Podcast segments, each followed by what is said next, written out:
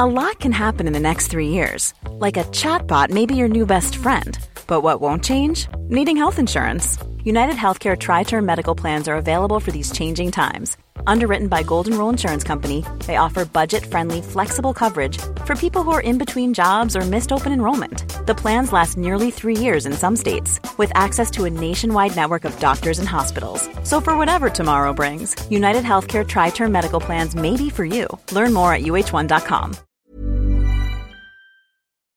Valentín Martínez Pillet, director del Observatorio Solar Nacional de Estados Unidos. Hola. Soy Valentín Martínez Pillet y yo también escucho Coffee Break desde Colorado cuando no puedo dormir. Gracias por todo.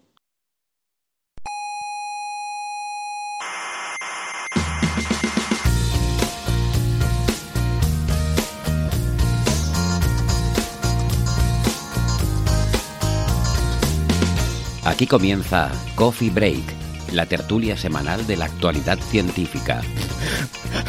¿Qué pasa? Que me he emocionado. ¿Pero por qué? Porque veros tan jóvenes y tan preocupados por la física me... No, no se preocupe. No, Me- no. me emociona. Pero no llores. Qué hermoso es ver a la gente joven divulgando.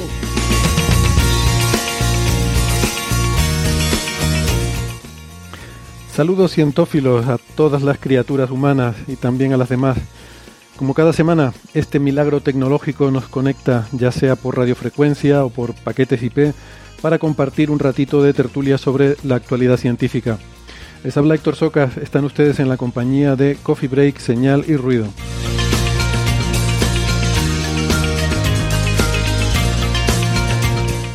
Hoy hablaremos de lado oculto del Sol, que cada vez se nos oculta menos, y también sobre física cuántica, o más bien sobre la frontera entre cuántica y clásica, que intentaremos entender mejor dónde está. De atmósferas de exoplanetas, en esa, esa interesante transición entre supertierras y mini Neptunos. Y eh, si sobra tiempo, también algo sobre astroarqueología, que es una palabra que me acabo de inventar, eh, porque me parece muy evocadora la idea de buscar los cementerios espaciales, las ruinas de civilizaciones extintas, lejanas y distantes en el espacio y el tiempo.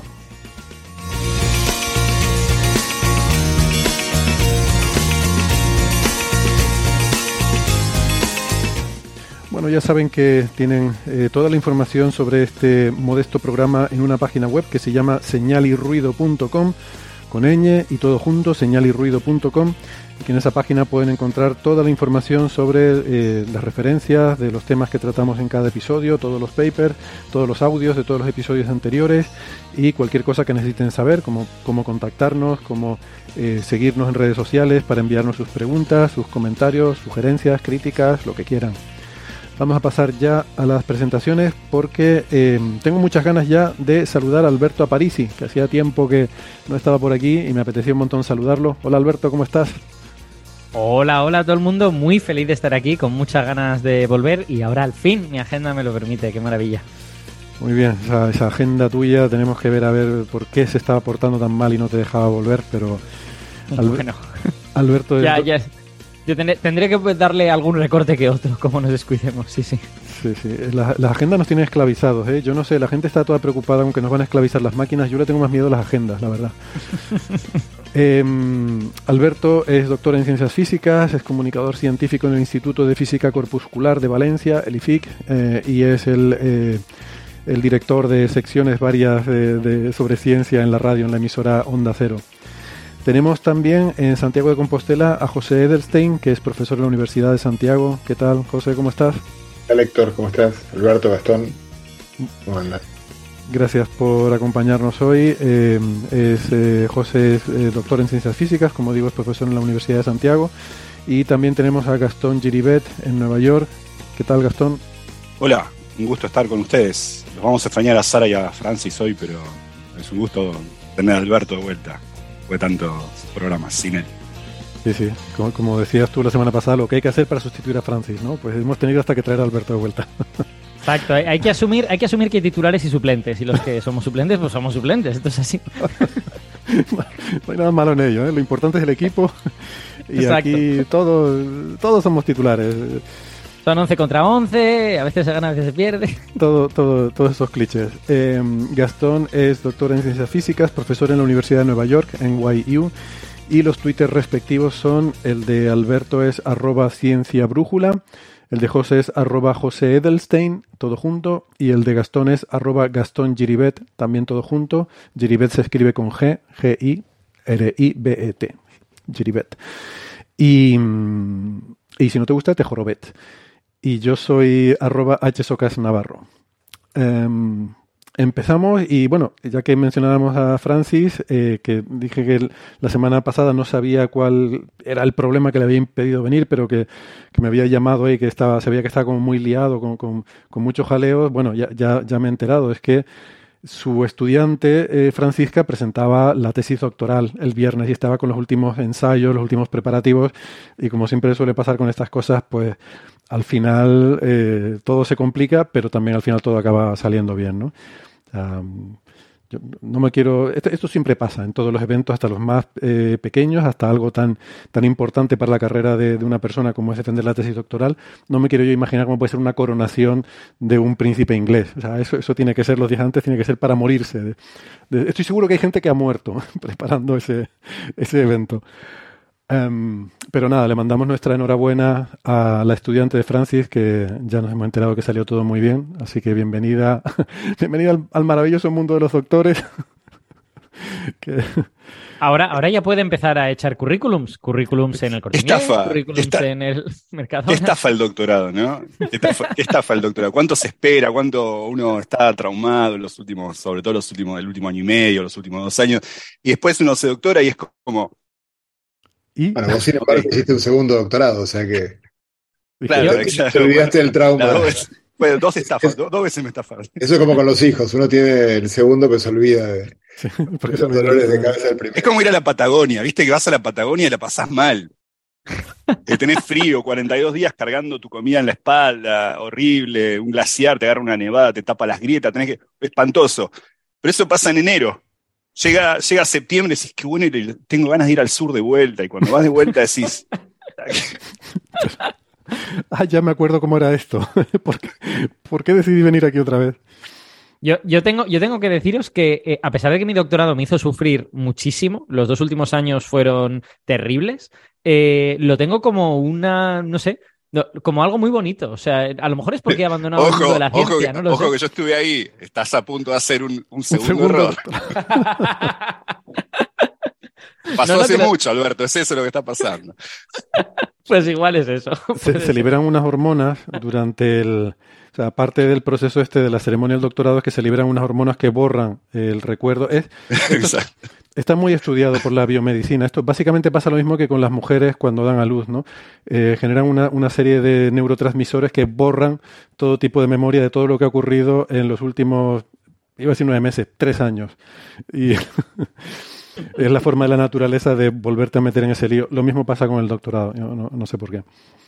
Um, recuerdo, había un cartel en mi facultad cuando yo estaba, estaba haciendo la tesis que anunciaba una charla que era en otro sitio, era un poco lejos y nunca, nunca acabé yendo, pero me resultó muy intrigante. Em, tenía un aspecto así como bastante ominoso el, el- la, la decoración, el diseño del cartel, y el título ponía ¿Hay vida después del doctorado? Eh, era así como de color oscuro, con... Y no, no me dejes, no me dejes con las ganas, ¿cuál es la respuesta? No, es que no lo sé, no fui, te digo que no fui a la charla, era, era lejos. no sé. De, Bueno, de hecho, pero- os, Mm, os dale, puedo, Alberto. puedo contar eh, un par de citas que yo puse. Yo creo que lo mejor de mi, de mi tesis es la página de, de citas del principio. Esto, esto que pones como citas famosas para motivadoras o algo por el estilo, yo creo que es lo mejor de mi, de mi tesis.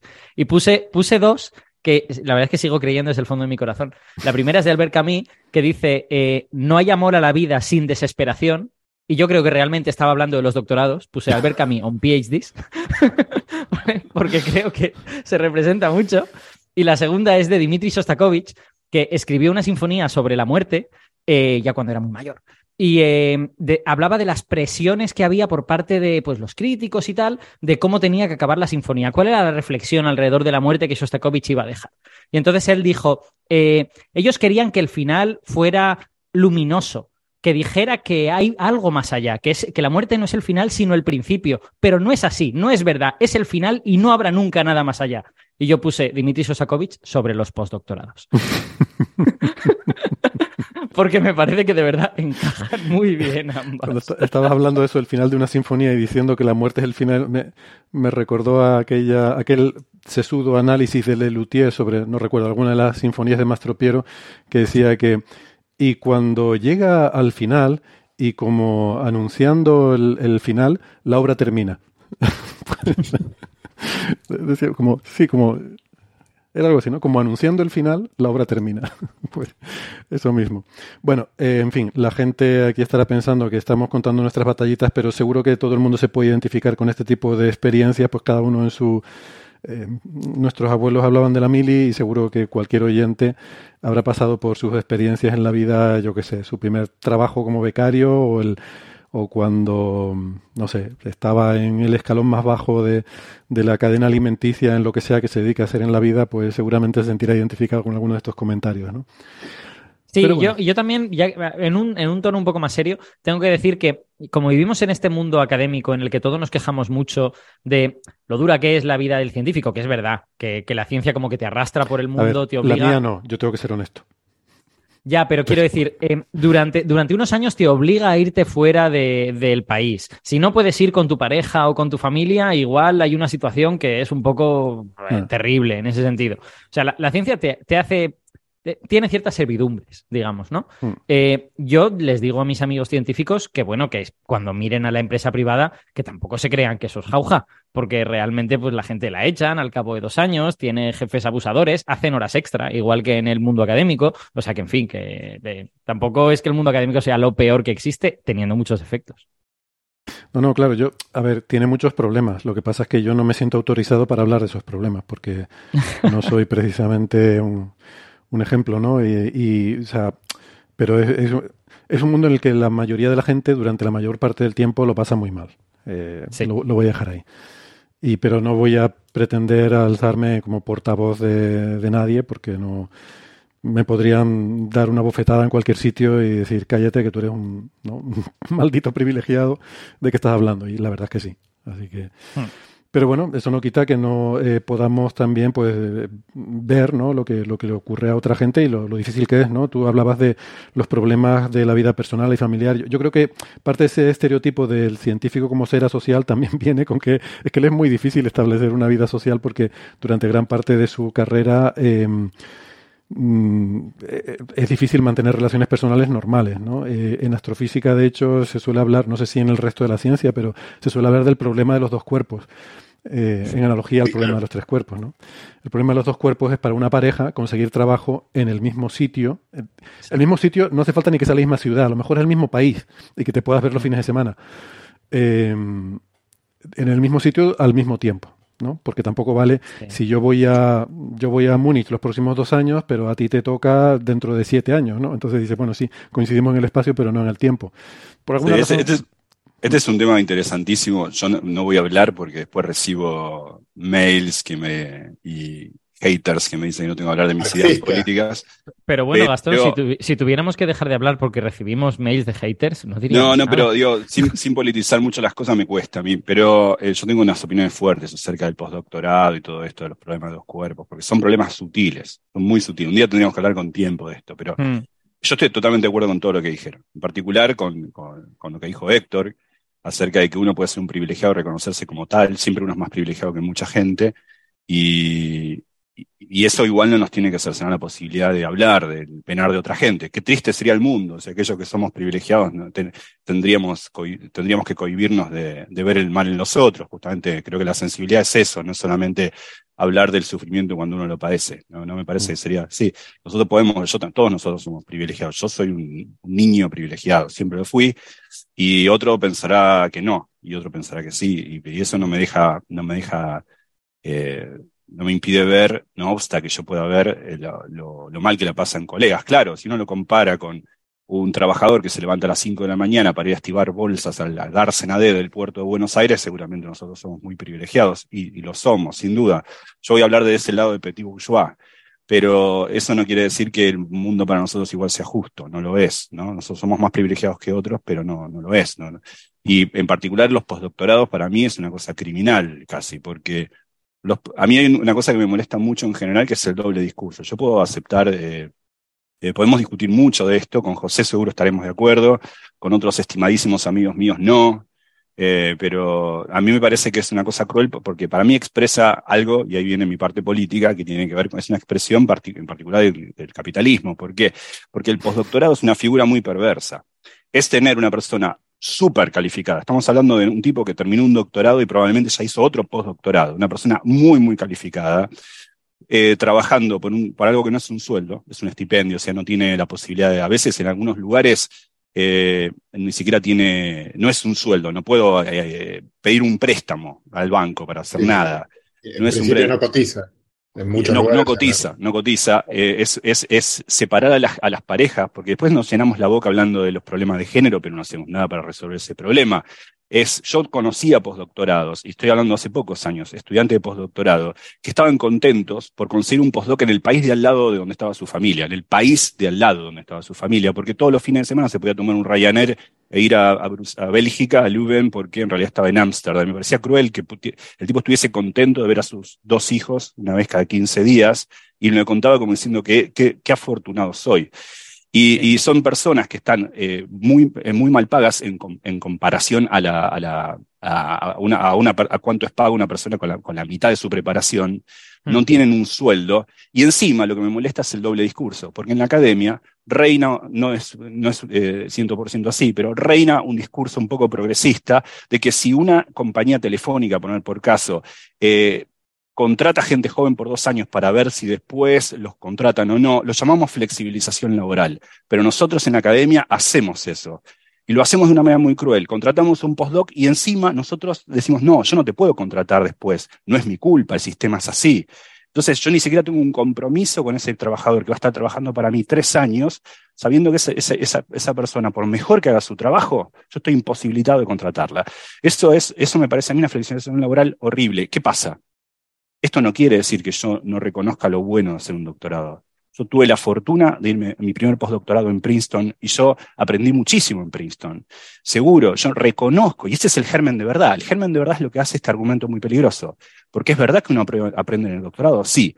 Es verdad que es sano para una institución académica romper la endogamia intelectual que generaría que toda la gente se quedase en la misma institución, sí. Todas esas son verdades, pero no puede ser que la forma de resolverla sea que la gente esté bollando hasta que tienen 40 años, a veces, sabiendo que probablemente no vayan a conseguir trabajo y les seguimos mintiendo por omisión, usando su verdadero interés en hacer ciencia. Mm. Eh, a mí me parece una cosa a veces, a veces cruel. Es cierto, eh, tiene sus ventajas, sí, las tiene, seguro. Por eso es un tema no trivial, si no directamente esto sería abolido. Pero, pero a mí me parece que a veces eh, el, demanda a aquellos que somos profesores y tenemos cargos permanentes al menos pensar en el problema, porque si no, es fácil argumentar, yo pasé por eso, pero acá estoy. Entonces, que ahora la gente joven pase por eso, en un momento de su vida donde quizá tienen una familia, tienen 32 años, tienen una pareja que va a ser la pareja el resto de su vida, y esa persona tiene que acompañar al otro. Típicamente la mujer acompaña al hombre y deja su carrera. Y nosotros como académicos hablamos de los problemas de género, pero no hacemos nada para resolver ese problema. A mí me parece un poco. Yo creo que en la, propia lógica del, perdona, José, capitalismo. Sí, déjame, eh, poner contrapunto, o es, breve lo que vas a decir, porque... Breve, breve, solamente iba a decir que en la propia lógica del capitalismo esto, tiene una solución sencilla, que sería que el sueldo de un postdoc sea 10 veces el que es, digamos. Claro. Entonces es un contrato de dos años, no es permanente, pero... Hoy en día, hoy en día, mira cómo el capitalismo sí cuando le conviene lo hace. Hoy en día hay faculties en algunas disciplinas que son, eh, ganan el cargo de faculty inmediatamente después de doctorarse o incluso antes de doctorarse, lo esperan para que se doctore. ¿Cómo puede ser? Eso en física es imposible. ¿Qué pasa? Que son disciplinas en las cuales si no esa persona se va a la industria. Entonces ahí la, academia cambia sus parámetros y entonces no necesita el postdoctorado de la persona. ¿Ves que somos unos hipócritas en realidad? Yo, yo, voy a, yo voy a aportaros un dato por, por comparar con el, con el mundo privado en el que yo tengo varios amigos que están trabajando en consultoría y todo esto. Cuando en una empresa privada te contratan durante un año o dos años y sabes que luego te van a echar y que ese puesto es un puesto precario, cosa que define y, describe muy correctamente el puesto de un postdoc, a esa persona le pagan tres veces más. porque es que no sabe luego si va a tener un trabajo. A un postdoc es lo contrario. A un postdoc le pagan la mitad que a alguien que tiene una plaza permanente o un 50% más que alguien que tenía un que alguien que estaba haciendo un doctorado. Es un disparate económicamente y bueno, aquí estamos todos como mirando para otro lado y yo a veces tengo la sensación de que los postdocs son científicos de usar y tirar. El postdoc viene, hace su ciencia y tal, y luego sigue su camino hacia no sabemos muy bien dónde, a lo mejor hacia su casa, porque ya ha quedado completamente quemado por esta, por esta forma de trabajar. ¿Y cuánta, y, cuánta gente, cuántos compañeros nosotros han quedado en el camino que son, eran hiper talentosos? Yo conozco infinitas personas más talentosas que yo, que han quedado sin trabajo y, han, y han terminado trabajando en un banco de mierda bueno, te, voy a decir una cosa, eso, eso pasa en todas las áreas y voy a poner como ejemplo el famoso jugador de la NBA, Charles Barkley, que muy conocido por sus comentarios sarcásticos, decía que cuando él estaba, cuando era joven y estaba en el instituto, había compañeros que eran mucho mejor jugadores, eh, mucho mejores que él jugando a baloncesto, y que ahora cuando se encuentra con ellos siempre le dicen bienvenido a McDonald's. Entonces, bueno. Eh, déjame hacer un par de entonces de contrapuntos ¿no? a, las argumentaciones porque como veo que más o menos eh, eh, son coincidentes pues por aportar algo también visto por el otro lado y también quitar algo de carga política porque primero mm, pues tampoco, o sea, que me parece muy respetable eh, la expresión anticapitalista de Gastón y por supuesto es muy libre de defenderla, pero tampoco quiero que se confunda como la, línea editorial de Coffee Break, porque yo, por ejemplo, no lo soy, ¿vale? Nunca lo digo en, estas cosas, pero parece que como uno no lo dice, pues entonces em, eh, parece como que el programa asume el las visiones políticas o en este caso socioeconómicas de, del que hace algún comentario, ¿no? Entonces, yo, debo decir que no, comparto esa visión y no pasa nada y, nos podemos llevar bien, eh, a pesar de, no compartir ideas sobre política, ¿no? Lo cual... No, y está bien, está bien que lo digas, está bien que lo digas porque a veces recibo un montón de mails, incluso gente que busca mi mail laboral y me escribe, me parece gente totalmente desubicada. Eh, a pesar de los acápites respetuosos con los que comience sus mails, haciendo discursos sobre que yo traigo a Coffee Break, eh, que tendría que hablar menos de política, yo hablo de lo que se me canta y si no, no me invitan más. Eh, no me importa quién me venga a decir de qué tengo que hablar, pero está bien que lo diga Héctor y está bien que lo, aclaremos. O sea, esto es mi opinión personal. Nosotros no te, o sea, nosotros discutimos un día antes los temas de ciencia que vamos a hablar y acá cada uno dice lo que le parece y esto es eh, totalmente 100% personal. Yo tengo la, conozco la idea política de muchos de ustedes y de otros no. Sé que comparto algunos y otros no. Esto es 100% mío. Eh. Sí, pero déjame, dar un mi, apunte. Mi argumento. bueno, a ver, di Alberto, sí, es un apunte. Un apunte brevísimo relacionado con esto de la política y tal. Eh, que uno reconozca que eh, el sistema en el que vivimos, que efectivamente es un sistema capitalista, tiene defectos, también tiene virtudes, por otro lado, no quiere decir que tenga una alternativa clara. Quiero decir, hay personas en los últimos 100 años que han propuesto alternativas y esas alternativas en general no han funcionado particularmente bien. Entonces, eh, bueno, también... Bueno, el capitalismo, yo por eso, capitalismo tampoco funciona muy bien, ¿no? Eh, claro, claro. para, la mayoría de la gente, para mucha gente funciona bien, pero siempre la minoría. Bueno, yo no, eso lo discutiría, ¿no? Porque nunca se ha vivido tan bien en el mundo a pesar de todos los problemas como se vive a día de hoy, ¿no? Eh, entonces por eso digo que todo esto da para una discusión muy larga y no sé si es el foro y, el Eso, eso que dijiste es verdad, eso es verdad, pero también, también es verdad que nunca ha sufrido más gente en el mundo como ahora. Claro, o sea, que, es mejorable el sistema, lo que decía Alberto, evidentemente es mejorable. O sea, incluso, incluso yo que no me considero anticapitalista, eh, puedo admitir que hay cosas que se pueden mejorar. Y por otra parte hay que definir exactamente qué entendemos cuando decimos capitalismo, porque yo pienso, cuando yo hablo con la gente y le pregunto, pero ¿qué es para ti el capitalismo? Y me empiezan a describir el mal. Entonces digo, claro, si tú al mal lo llamas capitalismo, evidentemente, entonces todos somos anticapitalistas, ¿no? Yo también soy antimal. Eh, pero entendiendo el capitalismo como, como sistema económico, eh, yo pienso que es lo, lo primero, lo más natural. Eh, segundo, que bien gestionado eh, es a día de hoy, y, yendo en la línea de lo que, de lo que apuntaba Alberto, lo que mejor funciona hasta hoy.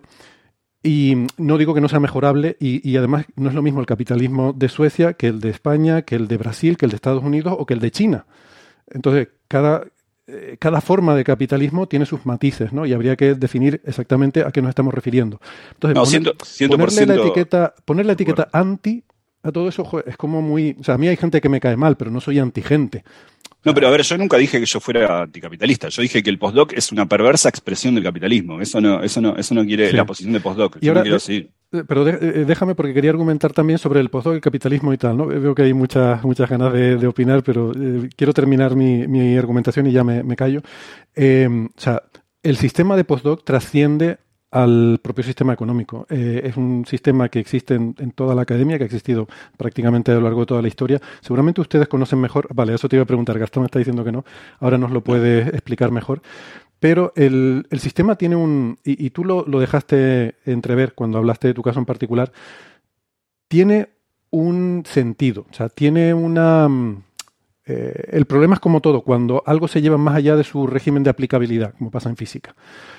Eh, el sistema de postdoc es para, bueno, si la gente no lo sabe, se trata de que eh, tú terminas tu doctorado y antes de establecerte con una, plaza fija, se supone que vas a ir pasando lo esperable en un sistema sano es uno, dos, tres estancias de un par de años en otros centros de investigación.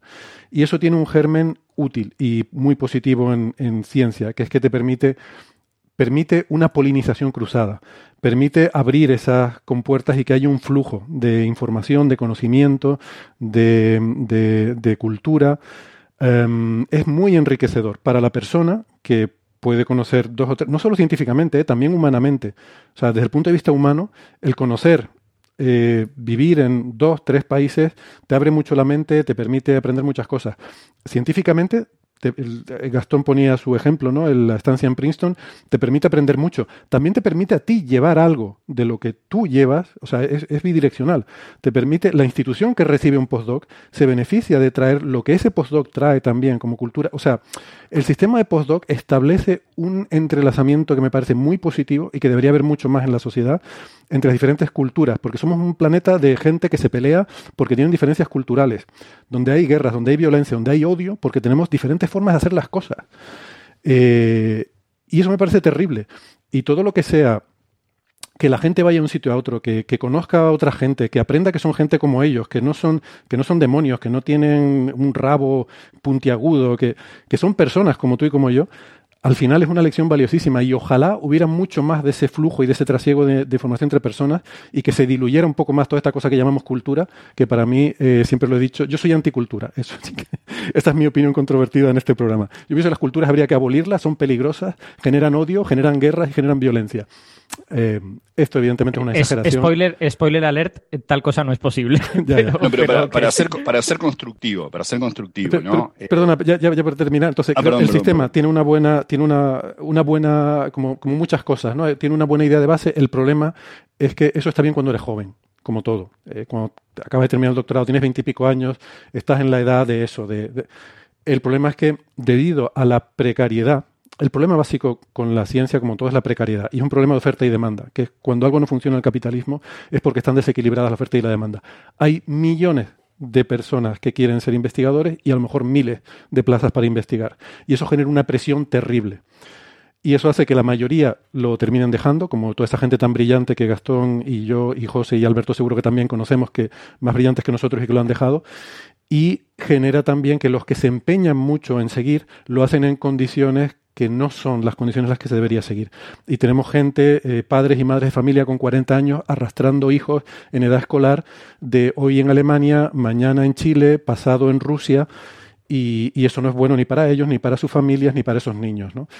E, esa es la perversión del sistema que yo veo, pero creo que es un problema de oferta y demanda de puestos de trabajo. Y ahora, ya, eh, perdón por enrollarme mucho.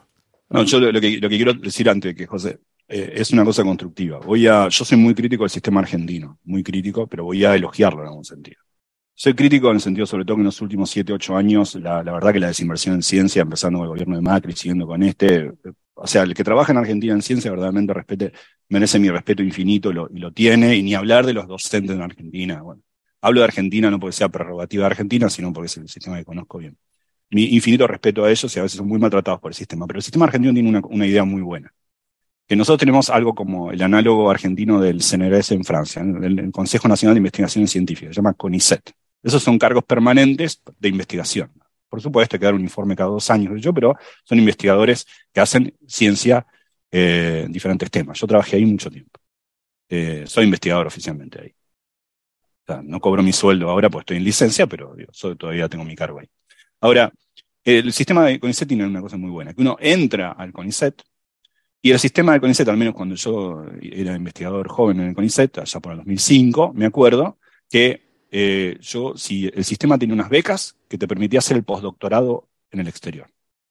Entonces, ¿qué, ¿qué, ocurría? El sistema considera que vos todavía necesitas esta información y considera que sería bueno romper la endogamia intelectual, esa intelectual ese inbreeding intelectual, y que sería bueno que vos fueras a un centro de excelencia, por ejemplo, a la Universidad de Nueva York, a trabajar, eh, digo, en Nueva York no porque sea el mejor lugar del mundo, sino porque ahí me fui yo con mi segundo postdoctorado. Entonces, acá vino en realidad. Eh, entonces, el, CONICET te daba la beca para que vos fueras y volvieras y te guarda tu plaza. Eso está bien. ¿Por qué? Porque dice, la institución se hace responsable de que vos necesitas una formación en exterior y te da los medios para hacerlo y te espera para que vos vuelvas. Eso me parecía mucho más eficiente que el sistema de postdoc, donde cuando a un tipo le das un trabajo durante dos años, el primero trabaja y el segundo está preocupado por conseguir trabajo. No sirve para nada el segundo año. Entonces, a mí me parece que eso al menos rompía el doble discurso. Vos considerás como institución que tu, tu, investigador o, tu, empleado tiene que, tiene que estar formado. Bueno, dale los medios para que se forme. Y si lo hace, bienvenido sea. Entonces, a mí me parece que ese sistema es un sistema muy bueno. El sistema de Argentina. Claro, después el sistema de Argentina tiene otros problemas. Los sueldos son una miseria, los grants son inexistentes prácticamente, son ridículos tiene un montón de trabas burocracia, tiene un montón de críticas que yo conozco muy bien y que podríamos hacer, y, eh, podemos discutirlo, y esto no tiene que ver ni con, el, tinte político del gobierno de ahora, ni con el anterior, son los dos, y los dos fueron un desastre en ese sentido.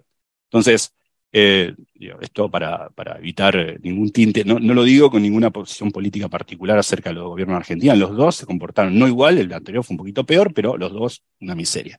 Ahora, ese sistema me parece brillante, me parece buenísimo. Yo copiaría el sistema argentino en ese sentido, me parece muy bueno. Si vos como institución considerás que vos podés contratar a una persona que tiene el doctorado, pero que todavía le falta un poco, un último golpe de horno, bueno, dale los medios para que se vaya a Harvard a hacer un postdoctorado y que esa persona vuelva feliz a la institución que le pagó su formación en la ciencia que ama. Eh, en lugar de tener gente bollando por ahí, eh, fámulas académicas, eh, underpaid, mm. eso, pero eh, Vale, a ver si podemos ir terminando así. Seguimos con la ronda y, y, vamos concluyendo. Podría, eh, bueno, eh, eh, como no hablé nada, tengo un montón de cosas para comentar, pero voy a ser breve porque también creo que sería repetir muchas cosas. Pero bueno, no, espero que lo que dijo el, el comandante sobre estar en, en, contra de la existencia de muchas culturas sea un exabrupto que no es parte de la línea editorial del programa, porque es una maravilla. La diversidad es lo que nos hace en todos los campos lo que nos hace, por supuesto, genera conflictos, pero también genera mucha riqueza y, y creo que ojalá que siga existiendo en muchas culturas. Eh, respecto de los postdocs, o sea, yo creo que es una situación un poco tramposa, una trampa, y que, no, y que lo, mejor que uno puede hacer es no usar etiquetas, como ponerse en la discusión capitalismo, anticapitalismo, como si hubiera hoy, el, el sistema no va a caer por los postdocs, eh, evidentemente. Eh, tampoco sabemos qué quiere decir que el sistema caiga ni a dónde iría. Entonces, creo que el tema es el, concretamente el problema de los postdocs, que es un poco una trampa de la cual es muy difícil salir, porque eh, en cierto sentido yo creo que es algo que es eficiente en un sentido para, para, el, para el propio sistema es eficiente, ¿no? Porque los que hemos ido a lugares eh, líderes en, en, ciencia, como, como el caso de Gastón que estuvo en Princeton, sabemos eh, que, bueno, todos nosotros, digamos, pero sabemos que el grueso de la productividad tiene lugar en el, eh, por, los, por, parte de los postdocs. O sea, luego estarán los, los, grandes profesores del lugar, que son en general figuras muy importantes, pero el grueso, el motor de la producción está dado por los postdocs, en parte impulsados por esta máquina trituradora en la cual el postdoc tiene que producir eh, los mejores años de su vida, sí o sí, para tener alguna esperanza de luego sobrevivir en el siguiente postdoc. Entonces, bueno, en fin. Eh, el tema es un poco complicado porque el sistema, si, depende si uno pone el foco en, en, que te da igual que la máquina trituradora, o sea, tú lo que quieres es que el barco llegue de, de África a América y te da igual que mueran 200 personas remando, pues entonces pones 200 personas a remar si la vida de las personas no, te, no vale nada. Entonces se trata de una, eh, creo yo, de, de, de, ver en qué punto, o sea, se podría resolver fácilmente poniendo, pagando, insisto, los postdocs un sueldo 10 veces mayor que el profesor y punto, ya está. Entonces, el par de años, como ocurre en el deporte, mencionabas a Barkley recién, claro, un deportista sabe que el deporte se le, va, se le acaba en pocos años, pero cobra una fortuna. Entonces, no tiene mayor preocupación por lo que hará después, o sea, ya, ya verá. Perdona, es un deportista profesional de élite. Sí, sí, sí, bueno, pero en el deporte, yo te digo, cuando estaba haciendo mi doctorado en La Plata, iba a comer a veces a una parrilla en la cual había jugadores del equipo de primera división de La Plata, que no eran también profesionales, pero no diría que de élite, y te aseguro que este, la diferencia salarial entre un jugador de tercera división y un, eh, y un postdoc es, es enorme. ¿no? Entonces, eh, yo creo que como en todo, o sea, el, las universidades, los estados deberían asumir que el costo de tener un, postdoc es una mano de obra, además en el ejemplo que, que, dieron antes de contratos temporales, es que el postdoc es una calificación que yo creo que no tiene parangón con el ejemplo que, creo que es muy difícil encontrar un ejemplo en el mundo privado en el cual contratas una persona de semejante calificación eh, y además por, por, lo que se paga. Entonces yo creo que simplemente debería forzarse a las universidades a que paguen lo que corresponde, que es, no sé, cinco veces el sueldo de un profesor. Y bueno, y con esos cinco veces, si, bueno, quizás uno tiene más facilidades para, aunque, aunque esté, tenga el problema de dos cuerpos, para viajar más seguido a, ver a su pareja, qué sé yo. O, puede decir, bueno, me compenso un par de años hacerlo porque económicamente por lo menos me reditúa, qué sé yo. Pero estamos hablando de algo en lo cual tampoco reditúa económicamente, claramente. Y es una carrera, yo muchas veces cuando doy charlas y la gente me pregunta por la labor de científico, yo, yo me presento a mí mismo como un superviviente, porque por supuesto que todos nosotros somos listos y qué sé yo, si no, no estaríamos aquí, pero sabemos bien, porque hemos visto al lado nuestro a un montón de otra gente tan o más lista que nosotros, pero que no, que no por razones diversas no aguantó. Yo, yo, soy, como, yo soy, como, Forrest Gump. Yo, yo, todavía, todavía estoy intrigado con cómo... Estuve viendo el otro día la película y me sentí muy identificado. Nada más. Bueno, respecto a los salarios, yo la verdad es que no sé por qué les oigo mucho. No sé si Alberto tenía algún otro comentario, pero me sorprende el, el discurso sobre los salarios tan bajos, ¿no? Yo donde conozco no suelen ser salarios bajos. En España el salario de postdoc es bastante mayor que el salario, el salario digamos, normal de un trabajador eh, medio. Y los otros sitios que conozco también tienden a ser salarios altos, digamos, comparados con los de un trabajador normal, ¿no? No sé. Con un, postdoc en Buenos Aires, que es una ciudad cara para vivir, no tan cara como, como Nueva York, por supuesto, pero seguramente tan cara como alguna ciudad de Europa que conozco, un, un postdoc debe ganar 700 dólares como mucho. Igual, igual el tema de la temporalidad, o sea, la temporalidad debería ser que gane, o sea, por supuesto que seguramente un postdoc gana más que, no sé, que un trabajador de, o sea, que muchos trabajadores, digo, pero quiero decir, comparado con un profesor, debería ganar más que un profesor de la universidad en la cual está. Pero, vamos a ver, un profesor es necesario porque hay un montón de gente que paga una matrícula para ir a una universidad para que un profesor le enseñe, pero es que me parece que ustedes están partiendo de la base de que alguien se le paga en función de su cualificación o de no sé qué. O sea, a la gente pues, se le paga en función de lo que alguien quiera pagar. Bueno, bueno, Héctor, Héctor, Héctor, perdona, a las universidades... A las universidades a las universidades les encanta ponerse la medallita de la investigación que esas personas generan, ¿eh? O sea que a lo mejor, si tanto les gusta ponerse la medallita, igual deberían pagarlo. Sí, pero a ver, voy al ejemplo que ponía José, ¿no? De los futbolistas. O sea, a la gente le encanta el fútbol y paga una entrada por ver fútbol y pagan por ver al futbolista, ¿no? la gente no paga por vernos a nosotros hacer nada. Entonces, yo creo que al final eso es la, el resumen de todo. Eh, ¿Por qué no empezamos con Coffee Break? Y... Sí. Hemos llegado al punto clave, queridas oyentes de Coffee Break pagando lo que os gusta. Todo esto era para decir que, va a ser de suscripción el programa a partir de ahora. Y, todo, y todo esto ha sido, ha sido una maniobra de distracción, ¿no? no, para que entiendan, para que entiendan cuando los vean ahí en Patreon y eso, pues que no.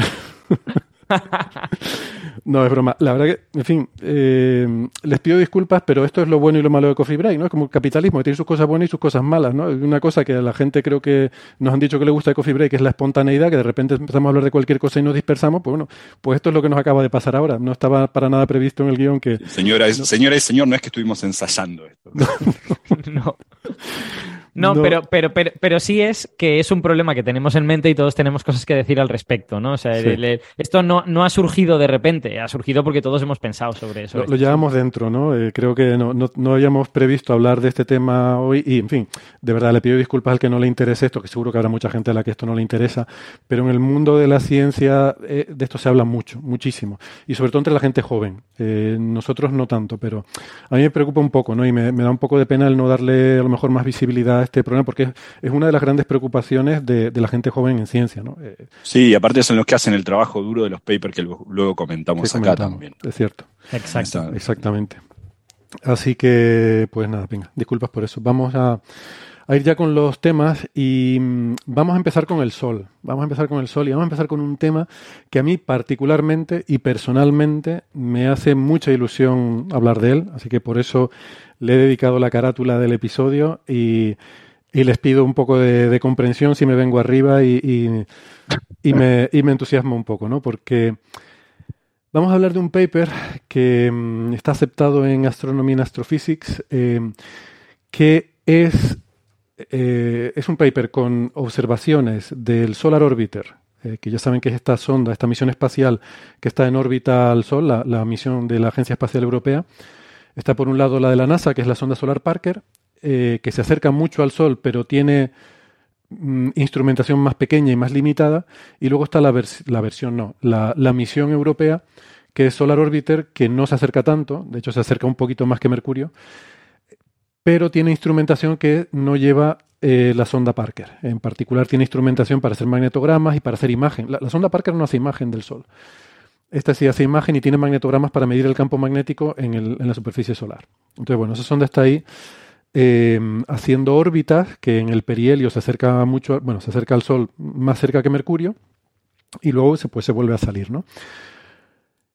Y combinando eso con datos del satélite SDO, lo que hacen eh, en este artículo es ah, la confirmación definitiva del uso de una técnica para estudiar el, otro lado del Sol, el far side, que me hace mucha ilusión porque esta es la técnica en la que fue pionera nuestra eh, gran amiga Irene González, que eh, hablamos bastante sobre ella y sobre estas técnicas en el episodio 360 que les, eh, les invito a escuchar para tener una introducción.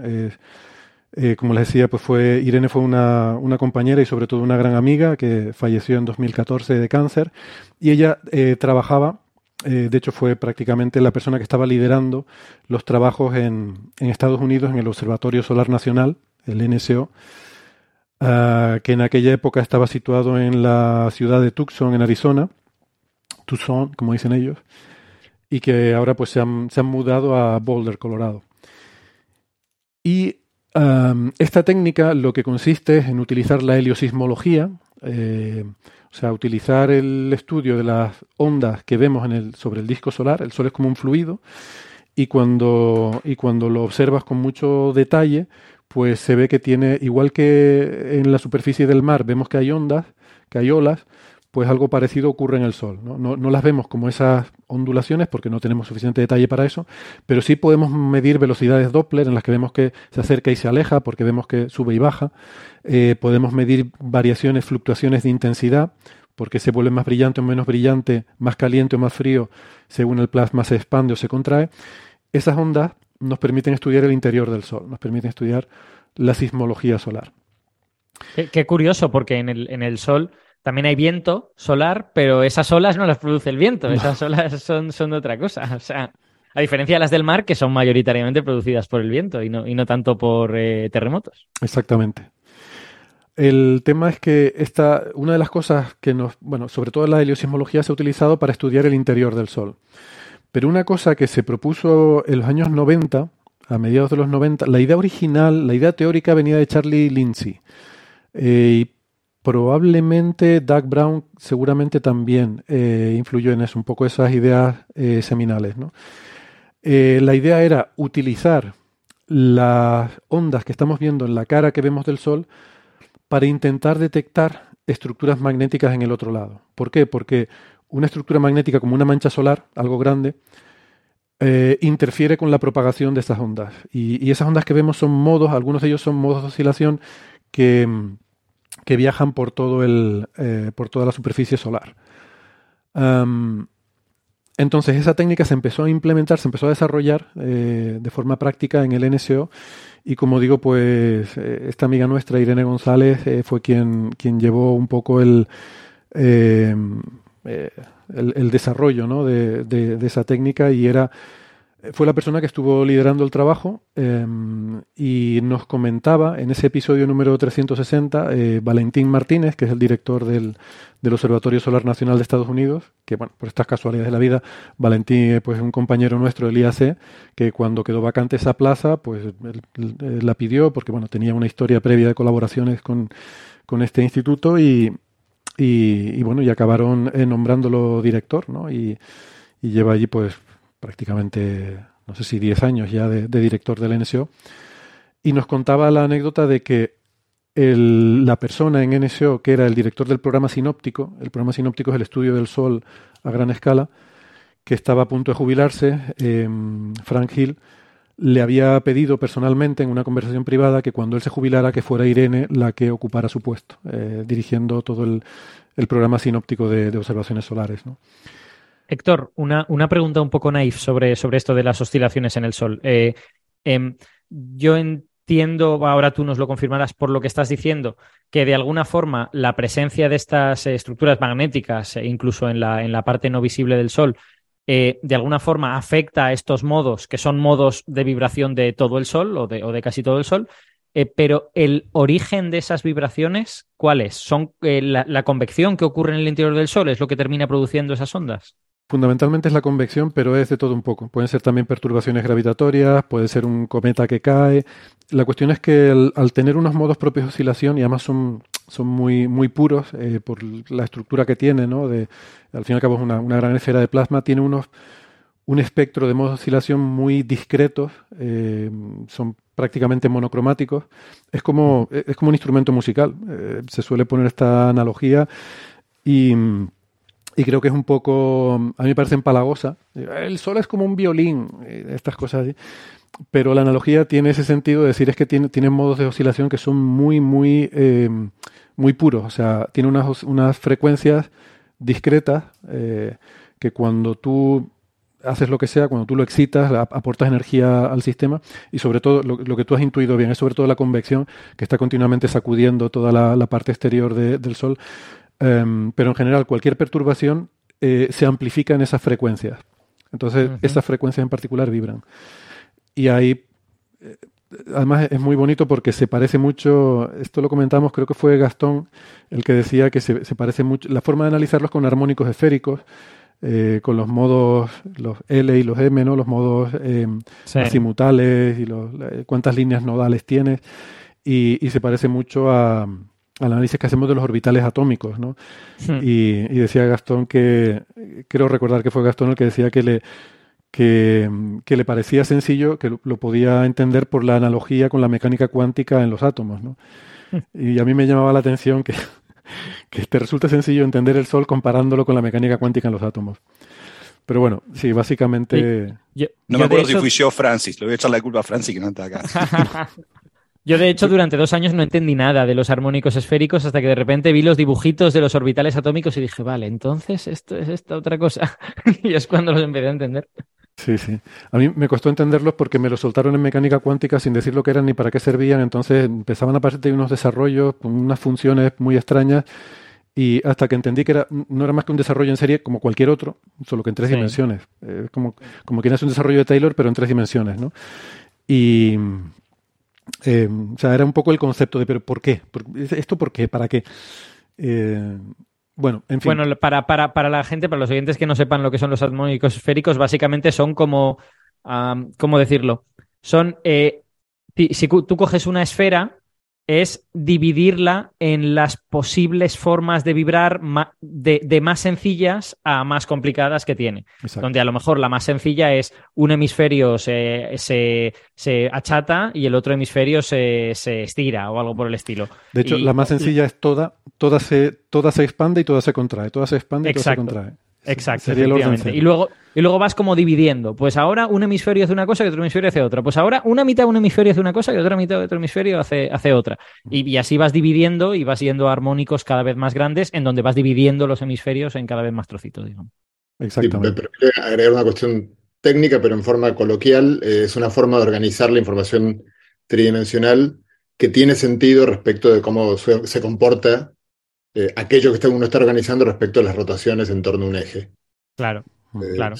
Es muy útil, sobre todo por eso. Mm, precisamente porque divides en hemisferios y estas cosas, pues el, que está dividido en dos hemisferios, si le, si le haces una rotación de 180 grados, pues eh, terminas obteniendo la misma cosa que tenías y cosas así. De hecho, lo puedes aplicar aunque no haya un eje de rotación, ¿no? Lo único que tienes que definir tú una cierta dirección en la cual dices, bueno, yo pongo mi eje arbitrariamente en esta dirección, ¿no? Eh, no es necesario estrictamente que haya un eje de rotación, pero sí que tiene que haber alguna referencia, alguna referencia espacial, ¿no? Que efectivamente, como casi todo tiene un eje de rotación en el universo, pues suele ser mm, cómodo tomar el eje de rotación. Pero, mm, vale. Eh, ¿Qué les iba a decir? Pues entonces, claro, em, esta técnica consiste en intentar ver lo que está pasando en el lado oculto. Y cuando digo intentar ver no es hacer una imagen, porque eso todavía no, bueno, ni todavía ni creo que se pueda hacer, mm, pero sí por lo menos detectar regiones activas.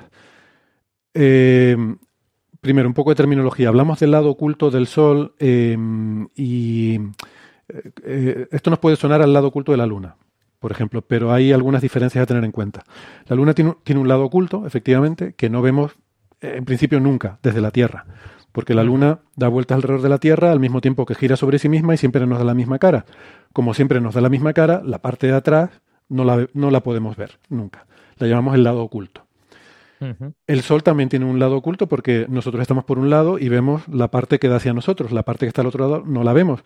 Pero como el Sol rota y rota más o menos cada 28 días, eh, pues si uno espera 28 dividido por 2, si uno espera 14 días, pues ve la otra parte. ¿Qué pasa? Que la parte que estás viendo 14 días más tarde no es igual que la que había originariamente. ¿Por qué? Porque mm. al contrario que la Luna, que siempre está igual, el lado oculto de la Luna, tú lo ves con una sonda espacial y ya está, ya lo has visto, porque siempre va a estar igual. Tiene los mismos cráteres, los mismos accidentes geográficos, lo mismos todo. En cambio, el Sol no. El Sol, como es un fluido, es un plasma en el cual están pasando cosas, aparecen manchas, desaparecen manchas, aparecen erupciones, aparece mm, eh, una serie de, fenomenología magneto-hidrodinámica, pues la que hay ahora no necesariamente es la misma que la que va a haber dentro de 14 días. O sea, está evolucionando. Y esto es un matiz importante en toda esta historia. Entonces, sí, tú puedes ver el lado oculto del Sol 14 días más tarde, pero no es el mismo que había 14 días antes. Y de hecho, las manchas solares, que es lo que nos interesa en este tema, tienen periodos de evolución de ese orden, de semanas, un mes. Em, entonces, esa similitud entre el periodo de evolución de las manchas solares y la rotación complica el intentar entender lo que está pasando en, el otro lado del Sol. Em, eh, Héctor, antes de que sigas, otra, otra pregunta de persona ignorante en el estudio del Sol. Quiero decir, a día de hoy que vivimos en la era espacial y que podemos mandar sondas a sitios, esta, esta técnica está muy bien, siempre es interesante poder sacar información de, sitios donde antes no sacabas, pero no podríamos simplemente colocar una sonda al otro lado y ya está. Me alegra que me haga usted esta pregunta. pues sí. Vale. Eh, no tenemos sondas al otro lado. Esa es la primera parte de la respuesta. Sí que tenemos, o sea, casi todo lo que tenemos para observar el Sol es en Tierra o en el espacio, pero en órbita de la Tierra. Entonces tenemos la misma perspectiva que la Tierra. Hay alguna excepción notable. Por ejemplo, ha habido sondas como la Ulises que se han acercado, han hecho mediciones y tal, pero ya se han ido y, no están. Eh, tenemos las sondas estéreo. Hay dos sondas de la NASA que son estéreo A y estéreo B, que son dos sondas idénticas, que están en la misma órbita que la Tierra, pero una está a 60 grados hacia adelante y la otra a 60 grados hacia atrás. ¿Eran 60 grados? Creo que sí. ¿En los puntos troyanos? ¿En los puntos de Lagrange? No, estoy equivocado ahora. 60 grados son los, efectivamente los troyanos. Entonces creo que son 120 grados. Para hacer 360 grados entre las tres, creo. Vale. Ahora no, recuerdo exactamente la configuración, pero bueno. Ahí está dos ondas.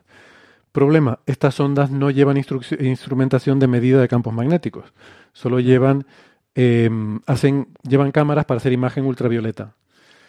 Eh, ¿Por qué? Porque la idea de estas sondas era ver los arcos que, se forman por encima de la superficie, arcos coronales, y em, hacer estereoscopía. como cuando ves una película en 3D que te pone las gafas y pues eso, ver desde diferentes perspectivas estos arcos para poder saber cómo están en tres dimensiones. Esa imagen ultravioleta te da una imagen de la base de la corona, que es lo que quieren, lo que quieren ver estos instrumentos pero por ejemplo las manchas solares prácticamente no se ven en estas imágenes. así que bueno, hay algo, pero no mucho. Vale. Entonces, claro. O sea, que es una, que es una cuestión como coyuntural. En, un, en un futuro en el que invirtamos mucho más en sondas, a lo mejor no nos hará falta este tipo de técnica porque tendremos sondas por allí. Podríamos. Eh, ¿Cuál es el problema? Y ahora voy a referirme a esto, que las sondas suelen tener un tiempo de vida limitado. Un, mm. un número de años, el que sea. Y esto es un tipo de investigación que se quiere que sea sinóptica. ¿eh? le estaba diciendo que Irene iba a liderar el programa sinóptico y tal. ¿Qué es el programa sinóptico? Pues nos decía Valentín que el programa sinóptico es prácticamente lo más importante que hace NSO. Sinóptico quiere decir observaciones continuadas, todos los días, todos los días, todos los días, durante décadas, siglos. Y de hecho hay una red sinóptica que se empezó a construir en los años 90, que se llama GONG, que ahora pues es como muy, nos parece muy básica, porque las imágenes que da son muy, de muy poca calidad, de muy poca definición. Eh, y comparada con las imágenes que tenemos del espacio son eh, pues no tienen la em, no tienen la calidad digamos que, no son tan espectaculares como las que vemos desde el espacio eh, nos apunta José algo sobre la configuración de estéreo nos decía los ángulos Sí, sí, son mucho menores, son menos de 5 grados A y menos de 9 grados B. ¿Respecto a la Tierra? Ahora mismo, sí, estoy mirando la página de la NASA. No, no, no puede ser. no serán radianes. Eh, no lo creo. O será. Sería un poco absurdo. sería una vuelta y un poco más. No, no, no. O sea, Estéreo A y B tienen una perspectiva significativamente diferente que la Tierra. Eh, están en la órbita de la Tierra, pero significativamente hacia adelante y hacia atrás. Bueno, eh, no importa, ahora lo miramos. Lo que decía que mm, este, este programa es, importante porque es la monitorización del, del, space weather. O sea, se trata de monitorizar el, el espacio interplanetario Em, y, eso en Estados Unidos es prioritario, de hecho, ¿no? Que nos comentaba Valentín la anécdota de, que durante el, el, government shutdown que tuvieron, que es una cosa que pasa a veces en Estados Unidos, que cuando que se produce un bloqueo político y entonces se, no se aprueba la financiación para, para, la administración pública porque tienen un problema que no se ponen de acuerdo en el Congreso.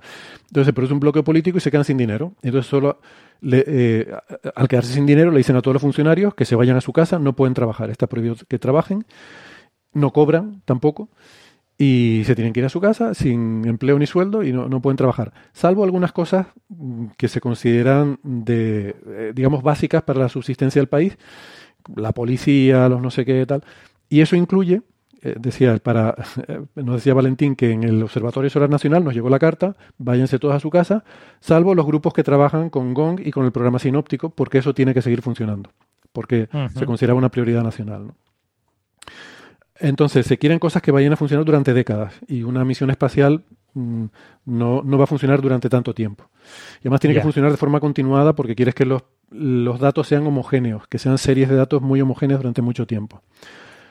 Em, entonces eso, ¿no? La, red Gong, por ejemplo, que es una red basada en tierra, hay un, instrumento de Gong aquí en Tenerife eh, y en otras partes del mundo para monitorizar 24 horas ¿no? el, campo magnético solar. Y claro, eh, una de las, de las cosas que se hacen en el programa sinóptico es reconstruir cómo es el campo magnético del Sol en, toda la heliosfera y en el medio interplanetario, porque eso es lo que genera el entorno del space weather, ¿no? la meteorología espacial en la que estamos inmersos. Y eso se puede hacer, curiosamente la magnetohidrodinámica hay muchas limitaciones, muchas aproximaciones, pero más o menos si tú, si tú puedes mapear el campo magnético en la superficie del Sol, lo puedes extrapolar al volumen en tres dimensiones. Em, insisto que de forma limitada, pero bueno, te da una idea eh, razonablemente buena. Pero claro, necesitas toda la esfera, necesitas los 4 pi radianes, ¿no? Necesitas saberlo en toda la superficie y nosotros solo lo sabemos en la cara que nos está dando, ¿no? Entonces de ahí la importancia de este programa de monitorizar las manchas en el lado oculto. Porque sí que han visto, se ha demostrado que si conoces por lo menos las manchas que hay en el lado oculto, sí puedes hacer unas reconstrucciones muy buenas del campo magnético interplanetario, digamos, muy buenas, suficientemente buenas como para, para tener eh, ese feeling de la meteorología espacial en el medio interplanetario. ¿no? Y eso, pues, eh, eh, es importante desde un punto de vista práctico. O sea, estas esas pocas cosas que tienen interés práctico en astrofísica. Bueno, en eso es en lo que estaba involucrada Irene González y, y, en lo que en lo que estaban trabajando. Se habían hecho comprobaciones de la técnica comparando las predicciones que los cálculos que ellos hacían le salían pues que predecía que debía haber tal mancha en el lado oculto, pero luego tenías que esperar dos semanas a que ese lado oculto rotara, lo pudieras ver por el lado visible. Y bueno, eh, a veces salía, a veces no, y no sabía si era que había fallado la técnica o que la mancha había desaparecido. Que esas cosas pasan, las manchas aparecen y desaparecen. O te apareció una mancha que no habías predicho. O sobre todo, en ciencia es muy importante ser cuantitativo. O sea, no solo se trata de saber si una mancha o no, sino cuánto de grande es, cuánto de intensa es. Entonces, calibrar la señal que tú tienes con la lesismología con realmente cuál es la magnitud de esa mancha, esa, esa calibración no se tenía. Se había hecho una preliminar, que eh, hay un paper que, precisamente está Irene de primera autora, donde se hacía esa calibración, pero, pero de forma em, como muy artesanal y, sin eh, comparando eh, la predicción con una mancha que habían observado cuando una vez que el sol rota y ves la mancha en el lado visible, ¿no? Entonces, bueno, ese es un tema que estaba ahí un poco pendiente de, de mejorar. Entonces, este paper que volvemos, que les decía que me hace mucha ilusión. Este es un paper en el que cogen datos de Solar Orbiter y esto ya nos lo dijo Valentín en el episodio 360, yo creo que esto hace más de un año, más probablemente de un año. Nos dijo, dice esto, lo que, lo que va a ser muy, muy estupendo es cuando Solar Orbiter eh, pueda enviarnos magnetogramas del lado oculto del Sol y en tiempo real podamos comparar eso con la predicción de la heliosismología con la predicción de la, por cierto, se llama holografía a la técnica, pero no tiene nada que ver con la... veo que se le ponen las orejas tiesas a José y a Gastón, pero no, no es la holografía de, de Maldacena, de, de Hoft y esta gente, sino se llama holografía porque mm, tiene que ver con las diferencias de fase de las ondas, ¿no?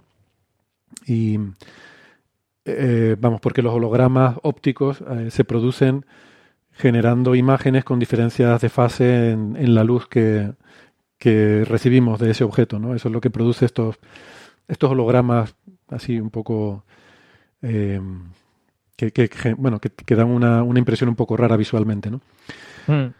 Eh, vale, pues este paper, que el primer autor es Dan Young, que es un postdoc.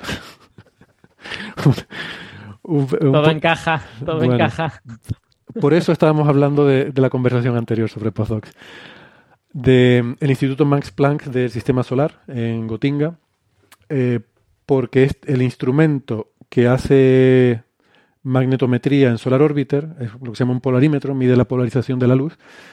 Ese instrumento que se llama PHI, eh, Polarimetric and Heliosismology, uh, Heliosismology Imager, o sea, el instrumento que hace imagen de heliosismología y polarimetría, ese instrumento está, mm, está desarrollado por eh, este centro Max Planck de, del Sistema Solar en Alemania en colaboración con el Instituto de Astrofísica de Andalucía, porque Alemania y España eran co-IP de este proyecto. Y anécdota, en principio era el IAC. Eh, lo que pasa es que era Valentín la persona responsable en el IAC de hacer ese trabajo. Eh, lo que pasa es que eh, fue más o menos la época en la que eh, Valentín se fue a Estados Unidos a, ser director del Observatorio Solar Nacional y entonces pues no, podía, no podía seguir haciendo ese trabajo.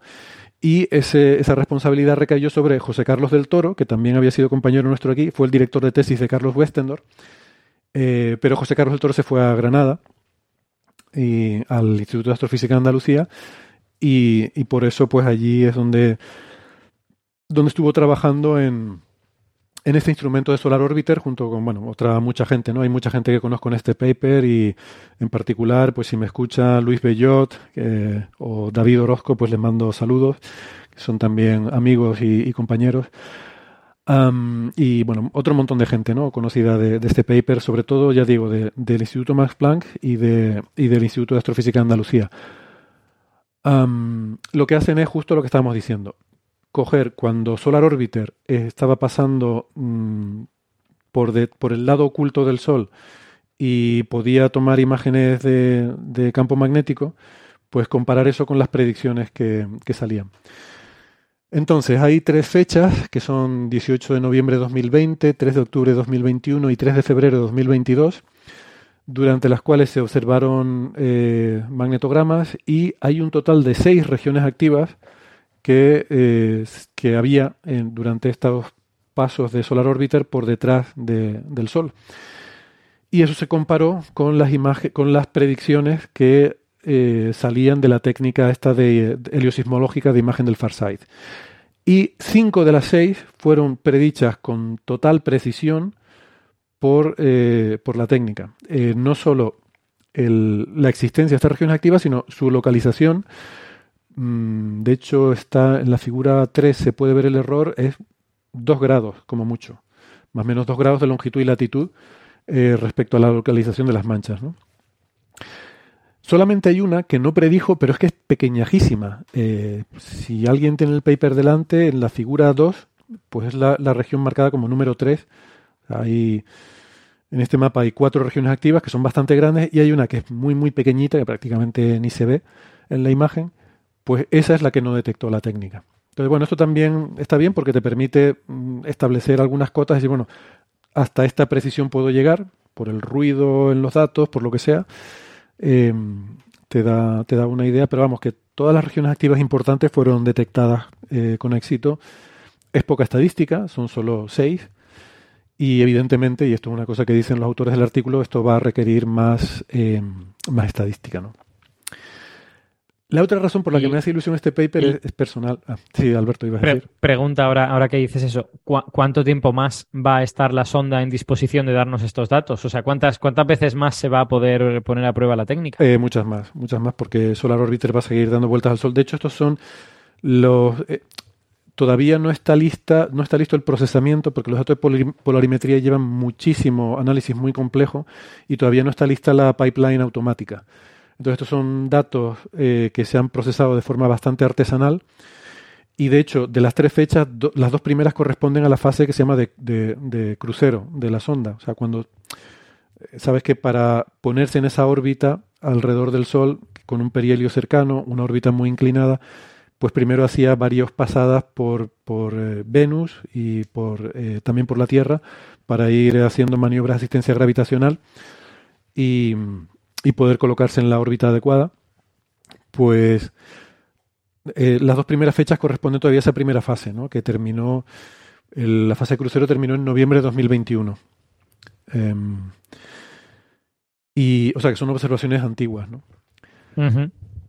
Eh, la segunda razón por la que esto me hace ilusión es porque no se usa solamente imágenes de Solar Orbiter.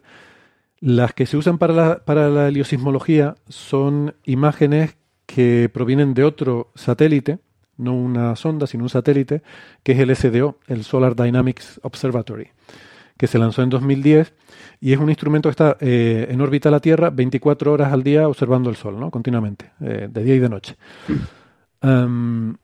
y este, este satélite, bueno, si ven vídeos en YouTube, o sea, todos estos vídeos que salen en YouTube del Sol con imágenes espectaculares de fulguraciones, son todas imágenes de Solar Dynamics Observatory, son, son tomadas con este instrumento. Tiene cámaras de 4, 4K por 4.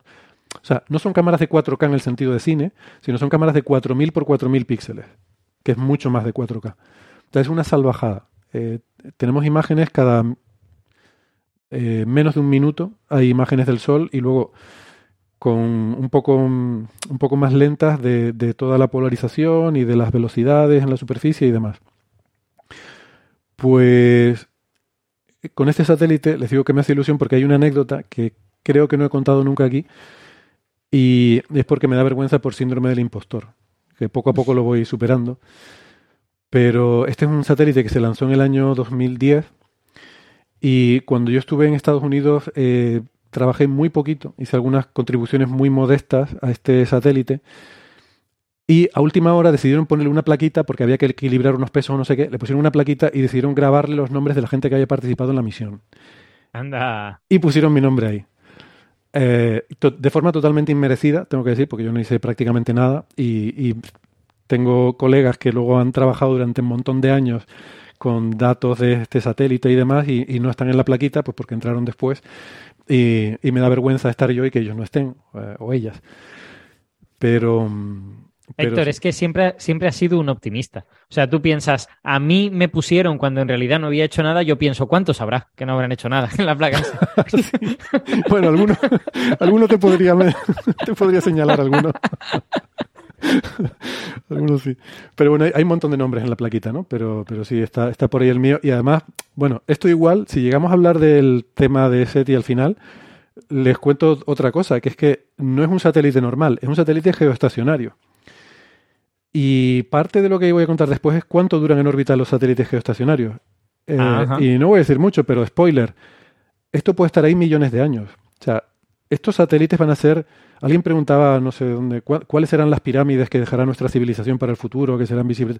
Todo, todo lo, que, lo que hemos hecho los humanos desaparecerá enterrado. El plástico quedará enterrado y tal. Pero los satélites geoestacionarios van a estar en órbita millones de años en el futuro. Y alguien que venga aquí dentro de 100 millones de años los puede encontrar. Y podrá encontrar el SDO con la plaquita con mi nombre. eh, entonces, bueno, esto, esto realmente, si, si uno lo piensa, eh, tiene implicaciones así eh, profundas sobre el impacto que uno tiene, sobre el impacto que uno ha tenido en la existencia y en el universo y demás. Pero casi, casi mejor que no. así que es una, es una combinación maravillosa del Solar Orbiter, que es un instrumento en el que trabaja un montón de amigos míos, el Solar Dynamics Observatory, que, que, que es un, un, cacharro que, que le tengo cierto cariño, y sobre todo el trabajo de mi amiga Irene, que está, está aquí metido. Así que me, me, alegró un montón leer este artículo. Ellos hacen también una pequeña calibración. Esto, por una parte, me fastidió porque hasta ahora la única calibración que había del far side, del lado oculto, era la que había hecho Irene. Era lo único que había y era la que se, estaba usando. Y ahora, pues claro, está, pues eh, entiendo que, que, está, está mejor, aunque solo sea con cinco manchas, pero bueno, la irán mejorando y será la que se empiece a usar. Pero bueno, eso también es la ciencia, ¿no? El, las cosas se van superando y se van mejorando y, y es bueno que sea así. así que nada, pues eso que me... Perdón por el rollo y por venirme un poco arriba, pero esto me, me tocaba emocionalmente y me, me, apetecía contarlo y dedicarle un, un ratito, ¿no? No, no, está, está perfecto. Y además es que, quiero decir, estas son las típicas cosas de ciencia que, como tú dices, se han de seguir haciendo incluso cuando otras paran, porque resulta que van a tener cierta relevancia, ¿no? Cuando vengan llamaradas solares y todas esas cosas, nos alegraremos de tener esta batería de datos ahí acumulada. Sí, sí, sí. Y porque también entender, eh, entender mejor el interior solar requiere observaciones sinópticas. y cosas como el ciclo solar, la variación, que es algo que todavía no entendemos, eh, mm. porque el Sol tiene un ciclo de actividad y tal. Realmente, al final, el, la dinamo del Sol tiene que ver con... El campo magnético del Sol se genera en lo que se llama la tacoclina, que es la capa que hay, o sea, justo en la base de la zona de convección. O sea, la zona de convección es algo así como el... Si miras el Sol en radio, pues el último 25%, ¿no? más exterior en radio, es la capa de convección, pues debajo es donde se genera el campo magnético. Eh, entonces, lo que nosotros vemos en la superficie son residuos de ese campo magnético. Si queremos entender el ciclo, cómo se genera ese campo magnético cada 11 años, cómo cambia, por qué a veces el ciclo es más fuerte, a veces es más débil, una de las cosas que no tenemos ni idea. A veces hay grandes mínimos, como el mínimo de Maunder, que el Sol se puede tirar 70 años sin, sin que aparezca una mancha. O a veces hay ciclos muy fuertes, muy activos. No tenemos ni idea de por qué. Eh, una cosa que se ha visto es que con observaciones heliosismológicas durante décadas, pero estamos hablando ya de observar durante décadas, empiezas a tener suficiente precisión eh, como para hacer mm, modelos que te permitan em, poner cotas a lo que está haciendo el campo magnético en la base de la tacoclina. Ah, o sea que eso es súper interesante y el objetivo es ese, es acumular series de datos de décadas que es ciencia lenta, mm, realmente es ciencia en, en ciclos que realmente esto tienen que ser instituciones como el, el, NSO las que lo tienen que impulsar, porque son cosas que requieren una financiación continuada durante décadas, ¿no? Eh, hace falta un compromiso a largo plazo con, una determinada, con un determinado proyecto mm, que, que, realmente va más allá incluso de los ciclos de las personas, ¿no? porque las personas van y vienen en dos, tres décadas, están haciendo investigación. Esto requiere un compromiso mayor que el de una persona haciendo investigación. Y, es tentador a veces decir, bueno, esto total, para que voy a, voy a echarle el candado, voy a, voy a cerrar este programa, porque no está produciendo papers. Pero claro, esto no está para producir papers ahora. Esto está para que dentro de 40 años, pues a lo mejor alguien encuentre una señal interesante y publique algún paper. Hmm. Pero es que no va a haber otra forma de hacerlo. O sea, ese paper... es que al final hmm. que tenemos que meternos en la cabeza que la ciencia está para entender la naturaleza, no para producir nada ni para hacer aplicaciones, para entender lo que pasa. Claro. Y si el sol está ahí, pues habrá que entenderlo. como las lagartijas y como los átomos y como todo, y ya está. Sí, sí. Pues está ahí habrá que entenderlo, ¿no? Como los montañeros. Pues, si, estaba la montaña ahí, pues había que escalar. ¿Por qué escalaste la montaña? Pues porque estaba ahí. Estaba ahí. si no estuviera, no lo habría escalado. Si no, lo habría escalado. La ciencia es igual. Sí, esa frase, ¿de quién era esa frase? No, no me acuerdo. La escalé porque estaba ahí. Eh, sí, pero bueno. Que a veces nos preguntamos demasiado para qué sirven las cosas, ¿no? Y, a lo mejor no hay, que, no hay que darle tantas vueltas. Bueno, una, una, cosa anecdótica es que veo que en este, en este paper se refieren a Solar Orbiter con las siglas SO, lo cual me sorprende porque yo todos los que había visto anteriormente... Perdón, una, referencia, perdón, no, sé si es cierto, pero sí me, me, parece que esa frase es de el primero que subió al Everest, ¿no? Hillary, creo. Pues me parece. Se la escuché una vez, justamente se la escuché en una charla a César Milstein, el premio Nobel. Creo que la referencia. Si no, si, si no es cierto lo que digo, se equivocó el premio Nobel. Pero me parece que, que, refería esa frase a como una frase de Hillary. Cuando... Que se pueden equivocar también, ¿eh? Los premios Nobel. O sea, que, que no nos...